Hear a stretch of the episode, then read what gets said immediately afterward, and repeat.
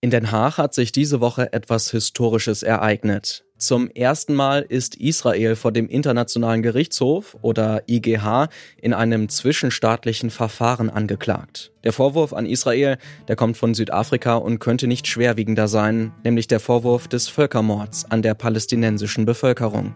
Doch worum geht es genau in diesem Verfahren und welche Auswirkungen könnte eine Entscheidung auf den Krieg in Gaza haben? Das schauen wir uns heute an. Ich bin Lars Feyen. Hallo.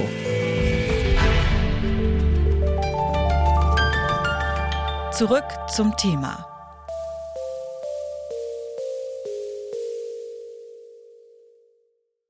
Um es einmal direkt vorwegzunehmen, wir werden in dieser Folge nicht klären, ob Israel durch sein Vorgehen gegen die Terrorgruppe Hamas einen Völkermord begeht oder begangen hat. Dass der jüdische Staat nun in Den Haag auf der Anklagebank sitzt, beruht auf einer Klage Südafrikas. Südafrika hat, ebenso wie Israel, die UN-Völkermordkonvention unterzeichnet und ratifiziert. Die Völkermordkonvention ist eine Konvention, die 1948 geschlossen wurde, 1951 in Kraft getreten ist und äh, der mehr als 150 Staaten äh, Mitglieder sind.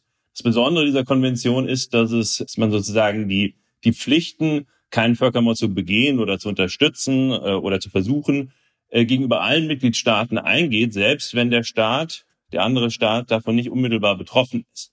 So erklärt Dr. Andreas Kulig die Pflichten aus der Völkermordkonvention. Kulig ist Völkerrechtler an der Universität Tübingen.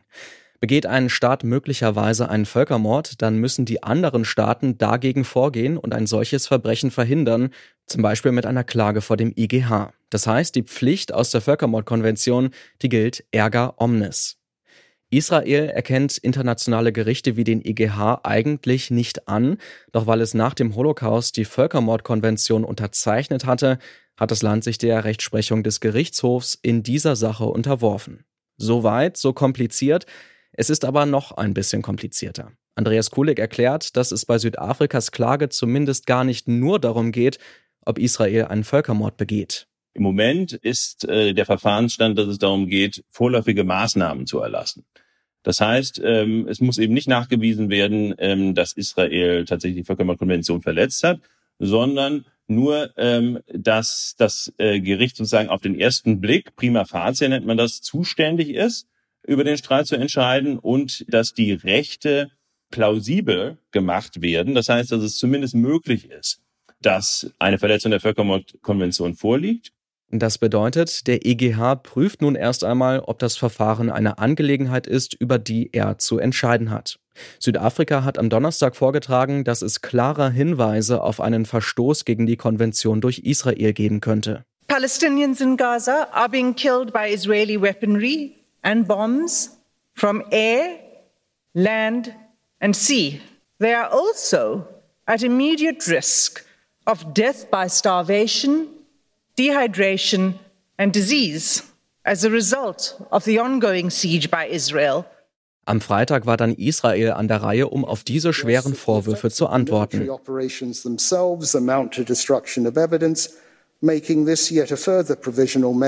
Effectively seeking a suspension of military operations. The granting of this measure would imply that there is some reason to suspect concealment of evidence when in fact none has been identified.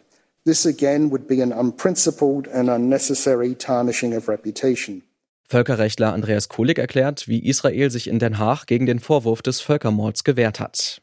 Zum einen hat Israel betont, dass Südafrika in seinem Vortrag kaum darauf hingewiesen hat, dass äh, Israel ja die militärische Operation im Gazastreifen durchführt als Reaktion darauf, dass am 7. Oktober ähm, äh, die Hamas sagen einen Angriff gestartet hat hat dann auf die äh, Gräueltaten der, der Hamas am 7. Oktober und in der Folge hingewiesen, hat darauf hingewiesen, dass weiterhin die Hamas äh, angreift und hat dann eben sehr stark darauf hingewiesen, dass es im Rahmen ähm, des Möglichen, gerade auch im Rahmen des humanitären Völkerrechts sozusagen alles tut, ähm, was möglich ist. Gleichzeitig hat Israels Verteidigung hervorgehoben, dass es vor allem durch die Terrororganisation Hamas zu Menschenrechtsverletzungen in Gaza kommt, nämlich dadurch, dass die Hamas Waffen in Schulen oder Krankenhäusern unterbringt und seine Angriffe gegen Israel von hier aus startet.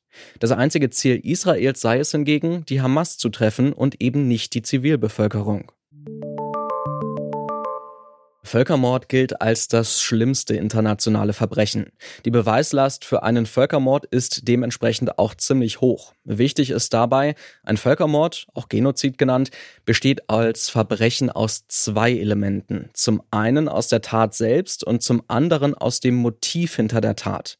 Also ist eine bestimmte Handlung durchgeführt worden, um eine religiöse, nationale oder ethnische Gruppe auszulöschen oder zu dezimieren?